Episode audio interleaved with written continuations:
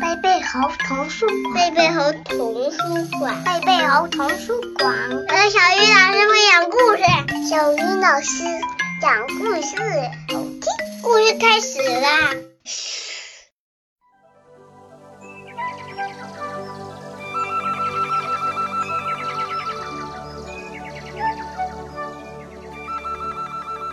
亲爱的小朋友们，大家晚上好！欢迎打开贝贝猴故事宝盒，我是你们的好朋友小鱼老师。今天我们要听到的绘本故事，题目叫做《小魔怪要上学》。这本书由玛丽·阿涅斯·高德哈撰文，大卫·泰金斯绘图，李英华翻译。湖北美术出版社出版，我们一起来听故事吧。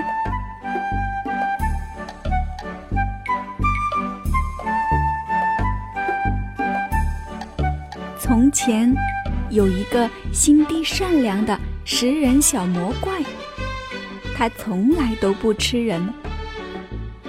可是，小魔怪的爸爸妈妈最喜欢吃人了。每一次他们饱餐之后，就会打着饱嗝，呃，哦，哦，摸着鼓鼓的肚皮，满脑子想的都是明天吃什么。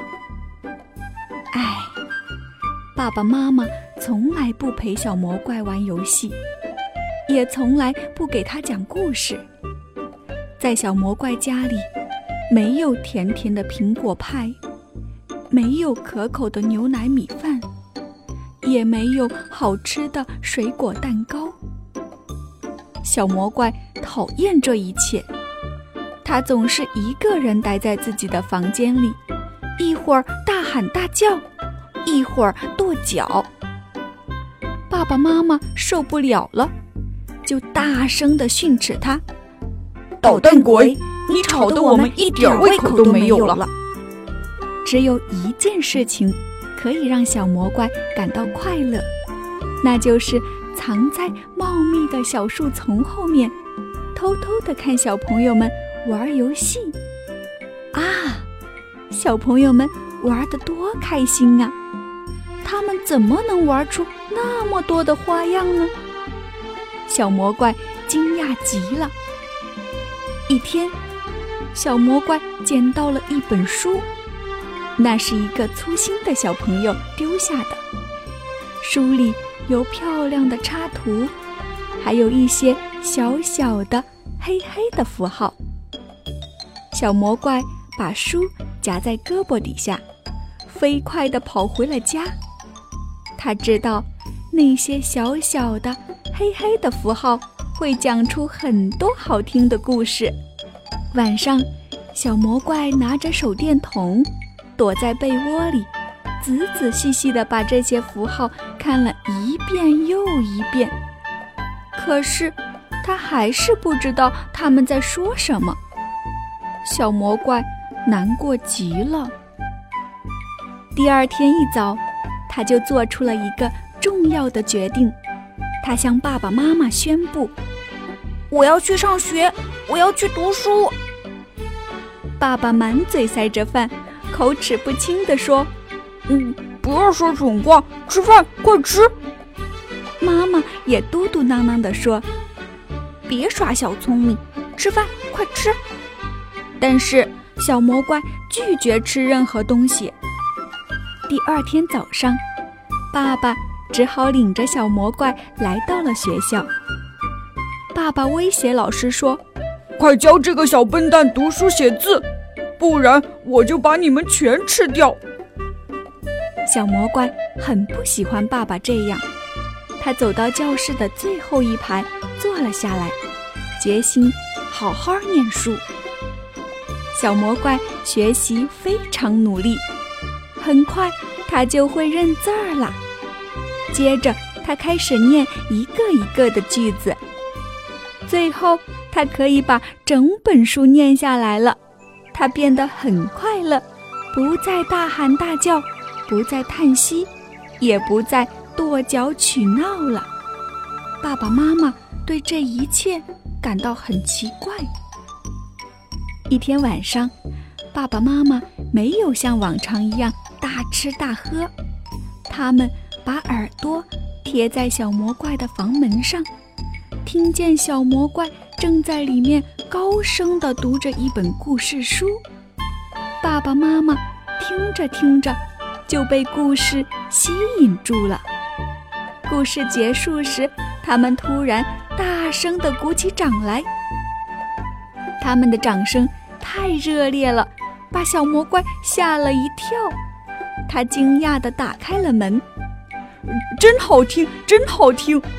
爸爸大声地说：“再讲一个，再讲一个！”妈妈急切的请求。小魔怪非常高兴的答应了。他接着又讲了三个故事。后来他觉得有些累了，站起来对爸爸妈妈说：“嗯，今天已经很晚了，明晚我再接着给你们念吧。”接下来的晚上，小魔怪放学一回到家，还来不及放下书包，爸爸妈妈就拉着他的袖子，让他再讲一个故事。随着故事情节的起伏，他们一会儿大笑，一会儿哭泣，有时甚至害怕的浑身发抖。一天晚上，小魔怪给爸爸妈妈读了一本教大家怎样做出好吃的饭菜的书，当然里面没有煮小孩子的方法。从这天开始，小魔怪放学回到家里。迎接他的都是美味的苹果派、香甜的牛奶、米饭，甚至还有让人口水直流的水果蛋糕。哈哈，小魔怪终于可以美美的吃个够了。每天，小魔怪都可以享受美味的饭菜，他觉得好幸福啊！他决定，在他生日那天，要邀请。所有的小伙伴到家里来做客，不过他忘记了，他的爸爸妈妈可都是爱吃人的大魔怪呀。当他为小伙伴们打开门的那一瞬间，他才忽然想起来，可是安安、奥奥、萌萌、赫赫，他们都来了，小魔怪害怕极了。整个下午，小伙伴们都玩疯了。他们一起跳舞，一起唱歌，一起放声大笑，一起打打闹闹。小伙伴们一个接一个地附在小魔怪的耳边说：“你的爸爸妈妈可真和气呀！”小魔怪第一次发现，爸爸妈妈真的很可爱，甚至。在他们笑的时候，也小心的不把长长的牙齿露出来。晚上，所有的小朋友都回家了。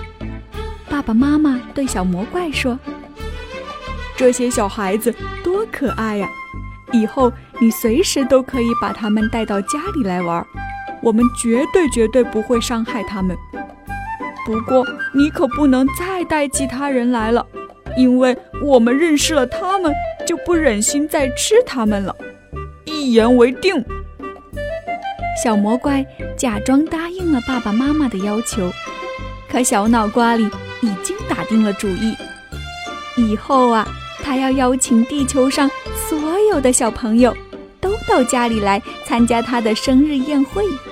哈哈，这样一来，爸爸妈妈就永远不会再吃小孩子了。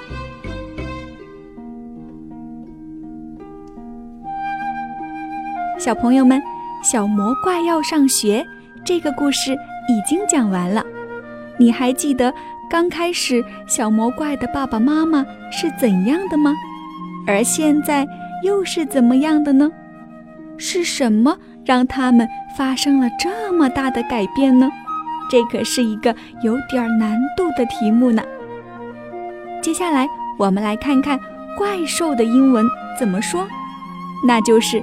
Monster，再来一遍，Monster。今天我们的宝盒时间就到这里，明天见。想听更多好听的故事，请关注微信公众号“贝贝猴童书”。